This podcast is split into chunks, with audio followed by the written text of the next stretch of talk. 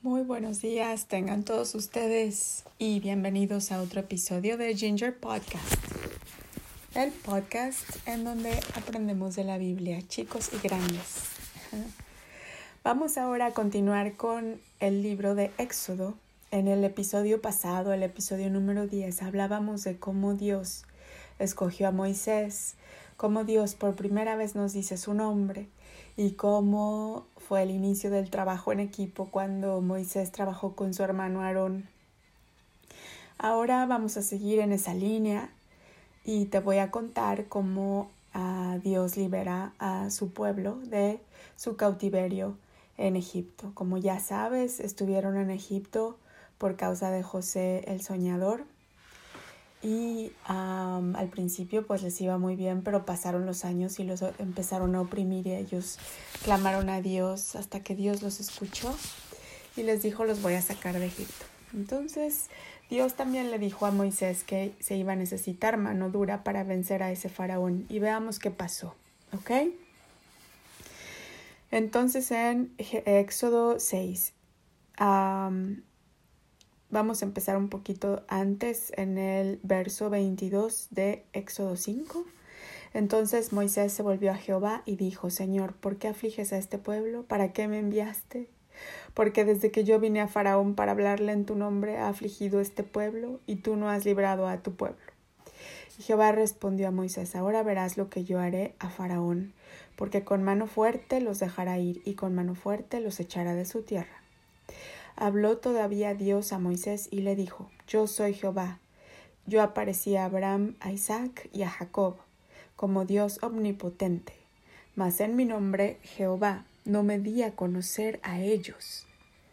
También establecí mi pacto con ellos de darles la tierra de Canaán, la tierra en que fueron forasteros y en la cual habitaron Asimismo, yo he oído el clamor de los hijos de Israel a quienes hacen servir los egipcios y me he acordado de mi pacto. Por tanto, dirás a los hijos de Israel, yo soy Jehová, y os sacaré de debajo de las tareas pesadas de Egipto, y os libraré de su servidumbre, y os redimiré con brazo extendido y con juicios grandes, y os tomaré por mi pueblo, y seré vuestro Dios, y vosotros sabéis que yo soy Jehová vuestro Dios, que os sacó de debajo de las tareas pesadas de Egipto. Entonces Jehová les está diciendo que está haciendo, está acordándose de un pacto que él comenzó desde Abraham, Isaac y Jacob, porque Dios es muy fiel, Dios es fiel, es la fidelidad en todo su existencia y esplendor. Entonces Dios le iba a ser siempre fiel a su familia. Y de esa manera le estaba siendo fiel ahora a Moisés y a los israelitas para sacarlos de la opresión de Egipto. Y fíjate qué tan grande es Dios que em, en el Éxodo 7, el verso 7 leemos, era Moisés de edad de 80 años y Aarón de edad de 83 cuando hablaron a Faraón. O sea que ya, ya eran adultos, ya eran grandes y este y tenían fuerza muchos muchos años porque vivían en la gloria de Dios. La gloria de Dios mantiene joven a las personas cuando vives en su presencia, cuando lo traes dentro de ti. Entonces ellos a sus 80 y 83 años eran grandes guerreros con gran poder. Traían la vara que hacía milagros, Moisés la traía, que es la que le dio Dios, y y tenían mucho poder en, en toda su intención, en todas las cosas que comenzaban con el favor de Dios. Entonces, ¿qué crees? Fue Moisés a hablar con el faraón y les dijo, déjanos salir. Y Faraón dijo, sí, sí, claro, mejor no. Entonces no los quería dejar salir porque ¿quién iba a hacer todos esos trabajos pesados?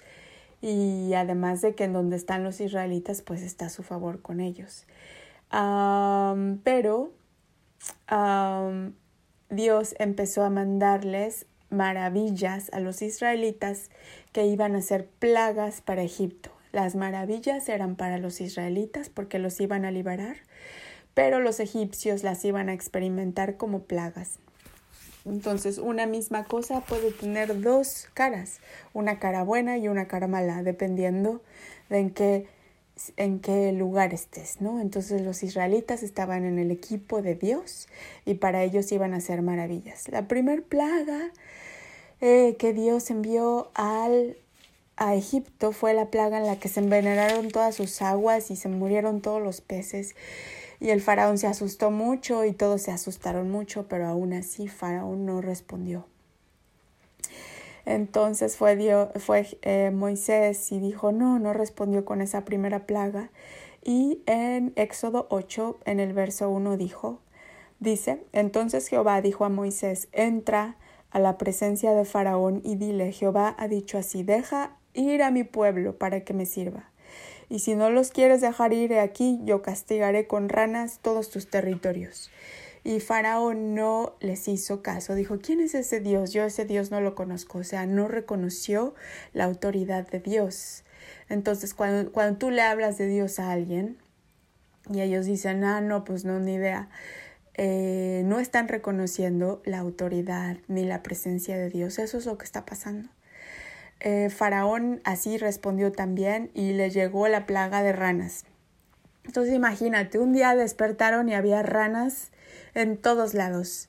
Todos los que los egipcios, imagínate, ranas en la cocina, ranas en el baño, ranas en la sala, ranas en la sopa, ranas en todo, ranas en el café, ranas en sus juguetes, ¿te imaginas? Y esas ranas no eran bonitas, eran unas ranas feas. Entonces em, Faraón dijo que sí, que ya los iba a dejar ir, pero después se arrepintió y dijo que no, ¿Ves? Por eso Dios decía que se iba a necesitar mano dura para convencer a ese faraón. Después la plaga de los piojos. O sea, es que el faraón, fíjate, el faraón es como muy, muy este, mm, soberbio de que no reconoce la autoridad de Dios y es muy terco. Y es muy, él cree que todo lo puede. Así es un faraón. Entonces, quizá alguna vez cuando tú seas grande vas a identificar a personas que son un poco como un faraón y por esas personas hay que rezarle a Dios para que se liberen. Ok, seguimos. La plaga, la plaga de los piojos, después la plaga de las moscas. Y Faraón no quería ceder. Imagínate, había piojos en todos lados, son espantosos. Y después había moscas en todos lados, qué horror. Y además las moscas arruinaron la tierra. Después hubo una plaga en el ganado, eso es en Éxodo 9. Entonces Jehová dijo a Moisés, entra en la presencia de Faraón y dile, Jehová, el Dios de los hebreos, dice así, deja ir a mi pueblo para que me sirva, porque si no lo dejas ir y lo detienes aún, he aquí la mano de Jehová estará sobre tus ganados que están en el campo, caballos, asnos, camellos, vacas y ovejas, con plaga gravísima. Y Jehová hará separación entre los granados de Israel y los de Egipto, de modo que nada muera de todo lo de los hijos de Israel. Este es un verso maravilloso, porque Dios le está diciendo, nada muera de todos lo de los hijos de Israel. O sea, la presencia de Dios está sobre los hijos de Israel y está sobre las posesiones de Israel, sobre todo su ganado, sobre todas sus ovejas, sobre todos sus caballos. Así, cuando Dios está en tu vida, está sobre todos tus juguetes, sobre todos tus libros, sobre toda tu familia, sobre tu casa entera, está sobre tus amigos, si ellos lo quieren. Entonces es como una diferencia muy, muy grande. De esto te hablaba en el episodio pasado. Cuando alguien huele bonito, a recién bañado, así es el aroma que la gente de Dios deja detrás de sí. Faraón, ¿de qué crees? ¿Tú crees que ya con eso se iba a convencer Faraón? ¿Qué opinas?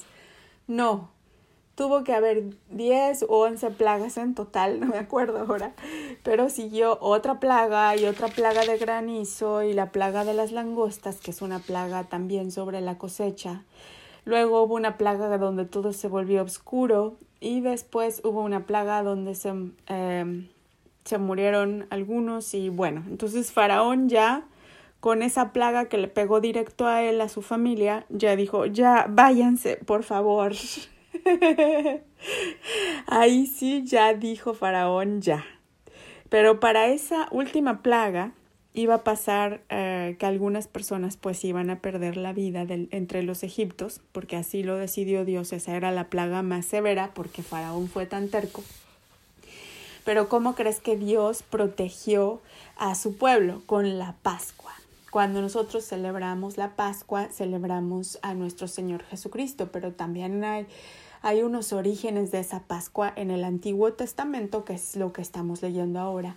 Éxodo es un libro del Antiguo Testamento, así como Génesis, el que ya leímos. Y la, la, la Biblia se divide entre el Antiguo y el Nuevo Testamento. El Nuevo Testamento es la vida de nuestro Señor Jesucristo. Ahorita todavía estamos en el Antiguo, pero muchas cosas del Antiguo Testamento ya nos están haciendo un eco hacia el Nuevo Testamento, ya nos están indicando algo. Entonces, esta Pascua en la que todos los, los hijos de Dios fueron instruidos a cenar un cordero a, bendecirlo y a poner una marca de ese cordero en sus puertas. Toda esta fiesta ya nos está hablando de el cordero que Dios envía para proteger a su pueblo.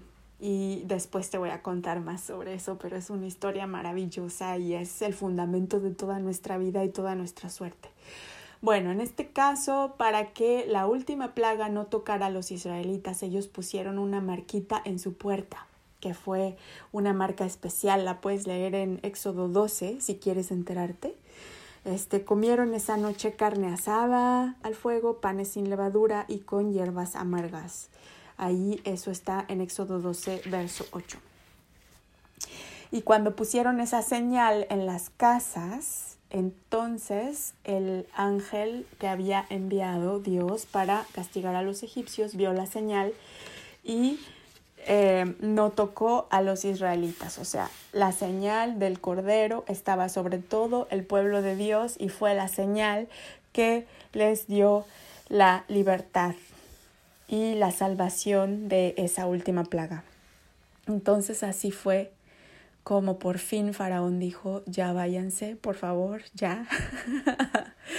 y salieron todos los israelitas y no se fueron solos, sino que Faraón totalmente dominado por, por, el poder de Dios, que es el único gran poder ah, que existe.